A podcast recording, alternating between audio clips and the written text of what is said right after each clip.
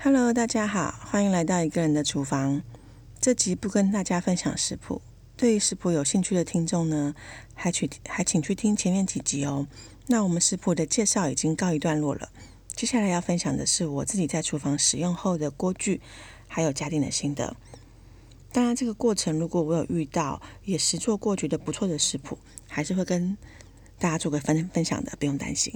那我原本的规划呢，其实是想针对松饼机、面包机这类的厨房小家电。毕竟之前很常在网络的什么十大后悔购买的家电名单里看到他们的身影嘛，甚至很常在前面三名吧。那我想来聊自己的实用心得，也趁机帮他们平反一下。不过呢，因为我今年刚买了压力锅，它完全颠覆了我自己的刻板印象，所以我就把第二季的主题放宽，把锅具纳进来了。那在心得分享前呢，我要先来个简单的警语哦。我的蜜糖可能是你的毒药哦。如果你一个月下厨只有一两次，或者你自己啊还是家人都是习惯外食的，你不要看到厂商的宣传或者一些业配的文章，就觉得买了什么什么家电或什么什么厨具，自己就自动升格变成什么天天下厨的厨神了。没有这回事的。再好的厨房家电还是设备，最后还是需要有有人去操作嘛。有人去购买食材，才有机会真的料理出来，对不对？那我们这一节目就开始了。前面说了这么多，老实说呢，我在实际购入压力锅之前呢，我一直觉得它是个很危险的东西。你一个操作不小心，它就爆炸，然后导致自己被烫伤啊，或者是清理很麻烦。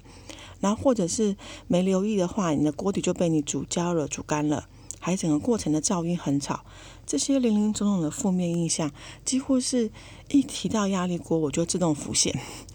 那后来呢？我是在 YouTube 频道看到詹姆士的压力锅食谱，觉得看起来好简单哦。你把食材放进去炒一炒，然后加上调味料、加水，盖上盖子加压，就料理好了。那心动之余，才开始想要入手。第一时间当然会想要买压力锅，在。压力锅在就是詹姆斯在影片里用的压力锅嘛，不过那个容量有五公升，而且是不粘锅底。虽然不粘锅呢，对厨房新手是很方便入门的一个材质哦。不过你下厨一段时间，你就会发现它其实不是一个持久的锅具。不管你多小心使用，大概一到两年的时间就需要替换了。所以我目前手上的锅具呢，只留下不锈钢锅为主。那所以很自然，我就想锁定不锈钢的压力锅。那再来呢，就要决定容量大小了。我后来决定参考了网络上的建议，就是以你食用的人数加一去决定压力锅的公升数。所以以一个人的厨房来说，就是一加一两公升嘛。那参考参考了各个品牌实际有出的小容量压力锅，我后来就把它改成是用一点五到三点五公升的这个容量区间去做选择。那整个过程其实我不是一想要买就马上入手，我没有这么冲动型购物。我其实花了不少时间在网络上寻找，还有说服我自己的心魔。毕竟看别人使用很方便，才会进而想想自己会不会使用到。那本来我为了后续的维修还有耗材的购买啊，我是想支持台湾品牌。不过小容量的选择少不说，价格呢就是六千块起跳。那以这个预算呢，我就想说，那干脆我我去查查看国外的网购平台吧。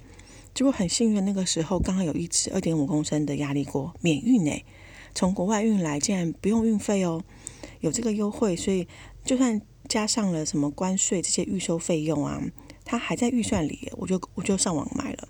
那实际入手到现在，大概也才六七个月的时间。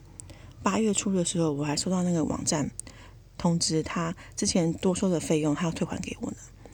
那使用上没什么大问题。当然，我一入手的时候呢，就要先考验自己的英文实力嘛。毕竟说明书没有人帮你翻成中文哦。那一开始也因为过度紧张，我从开火到熄火泄压，我人都在待在旁边一直看着，而且还很神经质的，我从开火就用码表计时，想去记录整个料理时间有多长。也因为这样，我发现其实。现在压力锅已经没有像以前的印象是这么吵的，甚至可以说是完全没有声音。那也因为我一开始这么神经兮兮的在使用嘛，我初期有一次我胶条没有装好，那导致那个压力阀一直没办法升起。也就是因为整个加热的过程时间太长了，我才自己熄火观察，才发现到说原来是有这个疏漏。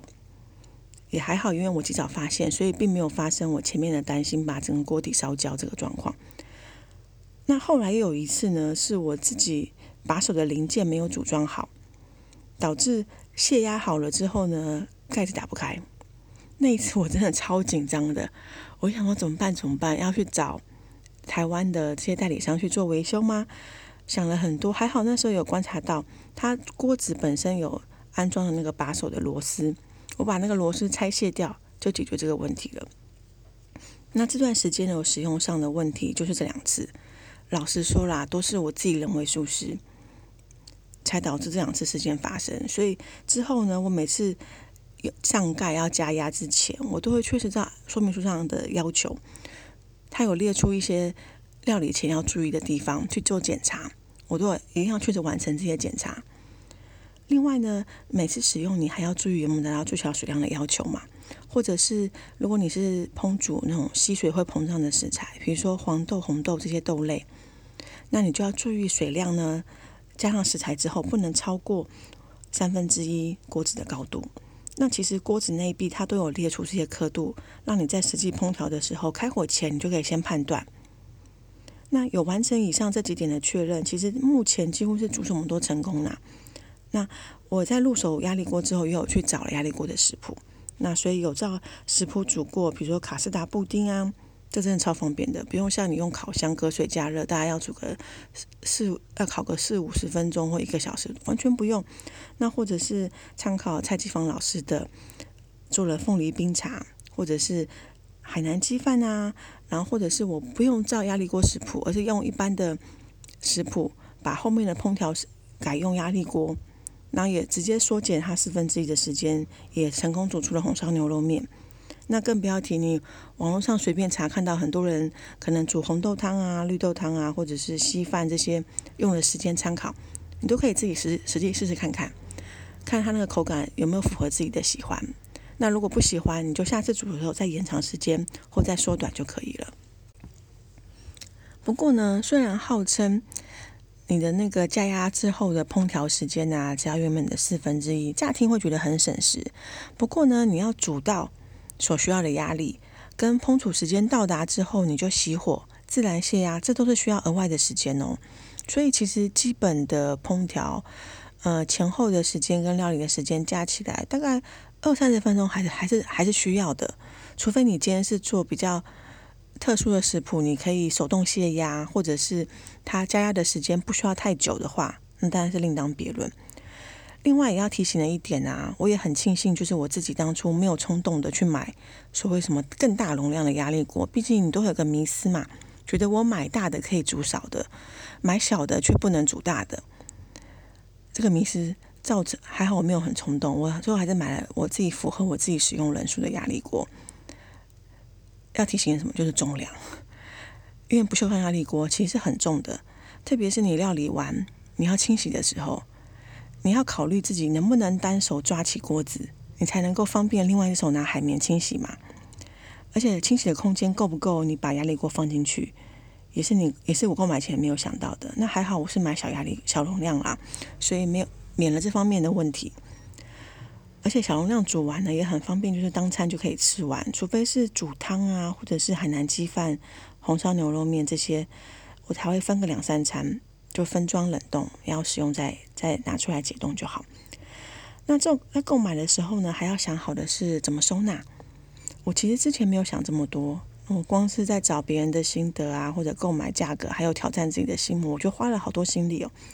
还好我买进来之后呢，我原本的橱柜的抽屉还有空间，那我目前就把它单独放在一个抽屉里面。那整个压力锅的结构，它是分成锅盖跟锅子嘛。那锅盖跟锅子都各有安装好一个把手。那每次使用之后呢，我就会把锅盖上的锅把手拆下来清洗，还有锅盖上的胶条啊，锅盖跟锅子。如果煮比较会膨胀的料理，像豆浆啊或者红豆汤这些的，我会再把锅盖上的那个压力阀的装置，要再用那个螺丝起子把它拆下来一并清洗。这些东西清洗好了晾干，我就维持这样分散的状态，再收起来。要用的时候我才会把它组装起来。我有在考虑是不是因为要用之前要先花一些时间把它组装起来，所以一些比较相对简单的料理，我就还是会偷懒用原本的料理方式，而不是使用压力锅。说到这里，如果你跟我一样对压力锅有莫名的担忧跟恐惧恐惧的话，希望能够稍微舒缓。至于要不要购买，就像我节目一开始说的，还是要回归到你实际上的下厨的部分，你去检视自己需不需要哦。那我们这期节目就到这里，下一集，也就是十月五号，我们再见喽，拜拜。